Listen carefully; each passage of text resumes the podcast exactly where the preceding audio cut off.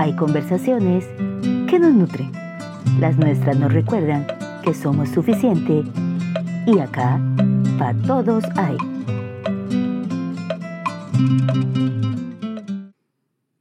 Hola, hola, vieran qué contentas estamos, porque después de muchos días de sufrir de calor, estamos acá con unos fritos tan sabrosos, después de tantas semanas de no poder ni una sábana aguantar.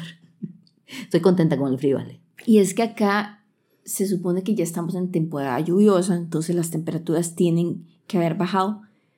Pero gracias al calentamiento global eso no ha sucedido.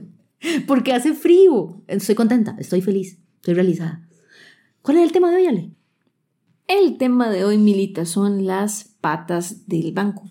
Las patas del banco. Ajá. Y para todos aquellos que se están preguntando ¿Por qué están hablando de las patas del banco? exactamente qué tiene que ver ¿Se eso? pusieron una mueblería? Sí, sí. Nos hicimos banqueras. Sí, sí, sí. Muchas veces hemos oído sobre el amor romántico, el amor de pareja, pero lamentablemente tenemos una visión un poco sesgada por el marketing, por las películas, por las novelas, etc. Y ese tipo de amor es como distractor. Ajá. Podemos ver a las parejas que se juntan, se embarcan en viajes que resultan en tragedias llenas de drama. Las tragedias griegas no tienen nada que envidiarles. Oímos cosas que se dicen como, ay, es que hay mucha química entre nosotros. Ay, sí. O, ay, es que está muy guapa. O es que de buena familia. O compartimos las mismas creencias, vamos a la misma iglesia. O incluso, que esto lo deja uno pasmado, ¿verdad? Ay, es que los dos venimos de una familia disfuncional, tenemos tanto en común. Cierto. Y muchas veces basan la decisión de emparejarse en esto. Y después vemos las tristezas, las lloradas, el drama, etcétera, etcétera. Dirían nuestras madres, al valle de lágrimas. Exactamente. Hablando de este tema, Ale y yo, este, cada una por nuestro lado, en nuestra infancia, vimos, veíamos este programa de televisión, que es bastante, bastante viejito. Hay dos versiones. Bueno, nosotros vimos el original. Yo vi los dos. Yo solo vi el original. Ahora los dos son viejos.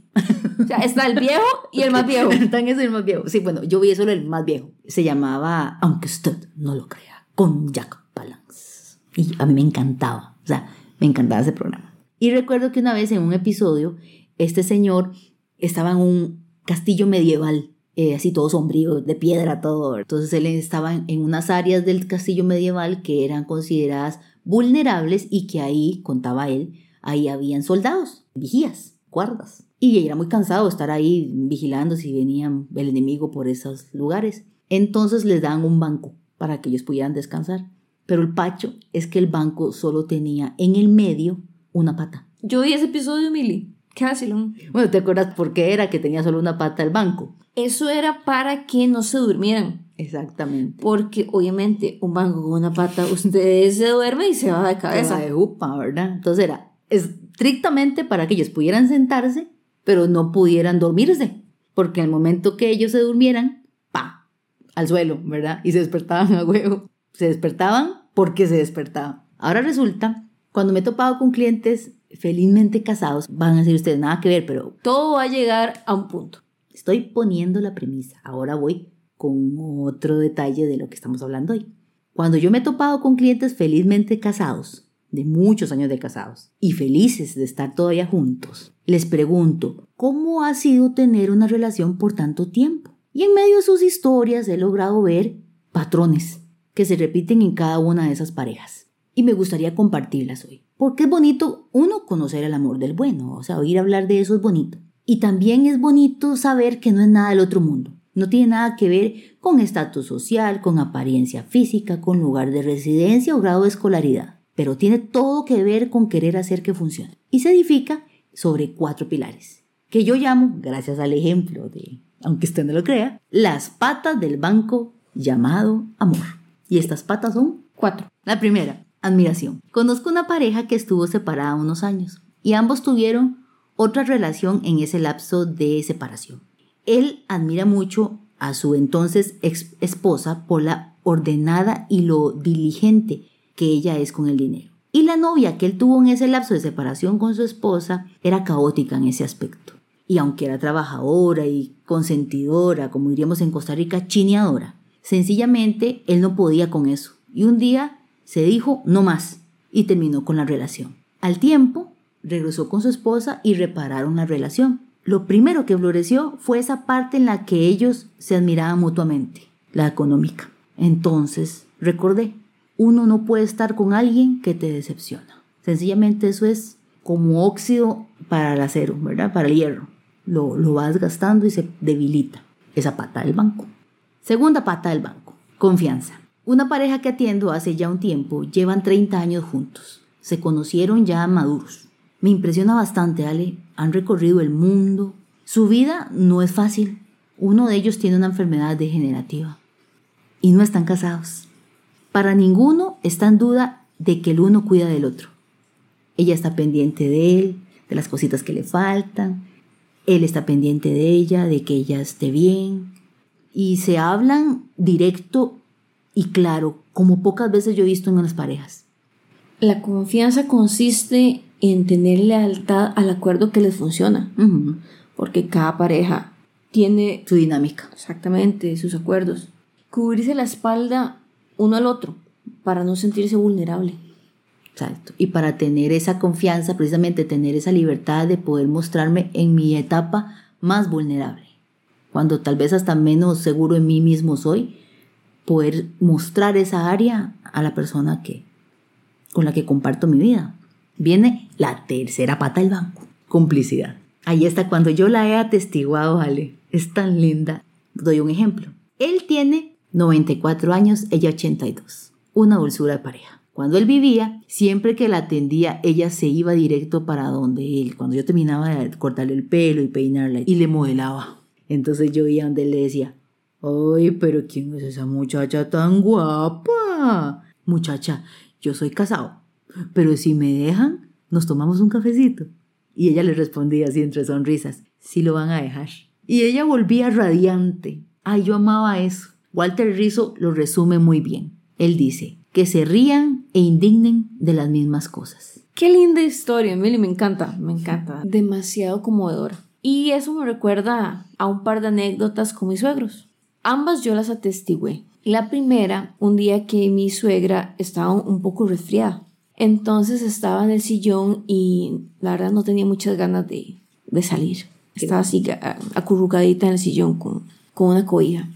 Y llega mi suegro y me dice así, ¿verdad? Como, vea lo que voy a hacer. Como diciéndome, vea lo que la conozco. y le dice, ay, qué lástima, yo que te iba a llevar a comer a aquel lugar que te encanta tanto, pero como estás enferma no vas a poder salir. y ella se le queda viendo, no dice absolutamente nada, se levanta y se va. Nosotros seguimos hablando cuando la vemos que sale arreglada, envuelta, pero ya con una sueta bien gruesa. Y le dice él, ¿de? ¿No era que usted está muy enferma? Y ella le dice, no, no, usted me prometió que me iba a llevar a comer, ahora me tiene que llevar a comer. Y él, muerto de risa, me vuelve a ver y me dice, ve, yo la conozco, yo sé lo que tengo. La otra era cuando Millie la arreglaba. que, ah, ya sé cuál es. que le decía mi suegra, ay, dejé la billetera en el otro pantalón. Y él decía, hmm, el viejo truco de la billetera. Él ya sabía. él sabía. Y entonces él llegaba y él era el que pagaba. Y era gracioso porque, o sea, no era que ella se tenía que solo él pagara. Ella hacía esos toques de ella invitar. Y tenía que apurarse porque a él no le gustaba que lo invitara. Entonces, como ya lo conocía. Sí, esas historias de esas parejas de tantos años son muy hermosas. Muy lindas. Ahora viene la cuarta pata. Esta pata de las escasas, ¿vale? El perdón. Ayuda el tener expectativas claras, pues a veces se pide del otro, esto yo lo he visto muchísimo, le pide uno al otro lo que no queremos dar o no sabemos dar. Por ejemplo, exigen respeto, pero cuando están heridos o se sienten heridos, ofenden, reclaman.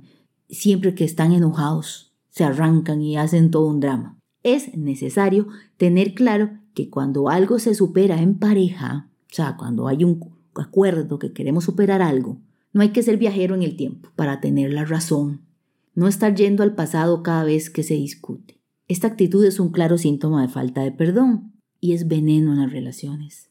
Hace poquito leí los cuatro acuerdos de el doctor Miguel Ruiz. Se lo recomiendo, por cierto. Está muy bueno. Calidad. Y en este libro hay una parte que dice que los seres humanos somos los únicos animales que nos castigamos una y otra vez. Porque un perrito se equivoca, uno lo regaña y él se siente mal por su actuar una tarde. Hay unos, los más vivillos, ¿verdad?, que les dura más, pero ya después pasa. En cambio, nosotros muchas veces nos encargamos de castigar a otros de sus errores lo que la memoria nos dé. Uf. Y yo conozco más de una señora que la memoria es eterna.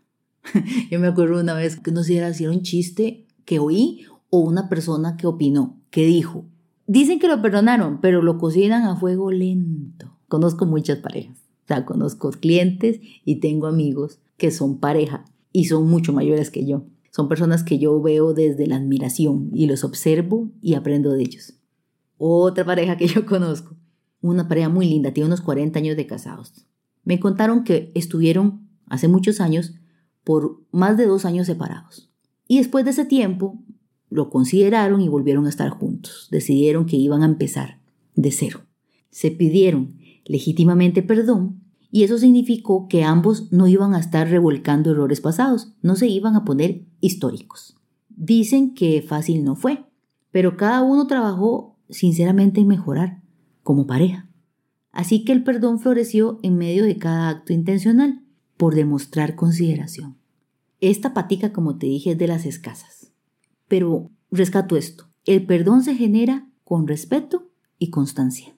Y es que, Mili, para que un banco sea estable y no sea como el del vigía de, aunque usted no lo crea, tiene que tener varios puntos de apoyo. Y esos que Mili menciona son muy importantes pero cada pareja tiene su dinámica y, por decirlo de alguna manera, eh, tiene su pata del banco personalizada. A medida. Por ejemplo, mi esposo y yo amamos los gatos y sabemos que el amor a los gatos es algo importante entre nosotros. Y así cada pareja tendrá su propia patica. Termino, Ale, con esta frase de Nilda Caraviglio. Los vínculos que no se cuidan se desvanecen. Gracias por escucharnos. Hasta la próxima. Hasta luego. Hay ideas, frases o palabras que nos generan preguntas o nos llevan a respuestas, porque quedan ahí en nuestra cabeza rebotando cual bola en una cancha de juego. Esta es nuestra sección, te la dejo picando. Recordar es volver a vivir. Los recuerdos son importantes y pueden pesarnos o impulsarnos. Así que escoger qué memorias guardamos en el corazón es vital. Porque si acumulamos experiencias indiscriminadamente, sin sacarles ningún provecho, cada día iremos más cargados de lastre innecesario. Y si decidimos no recordar, ¿qué pasa? La próxima semana hablaremos de El Gavetero. Te la dejo picando.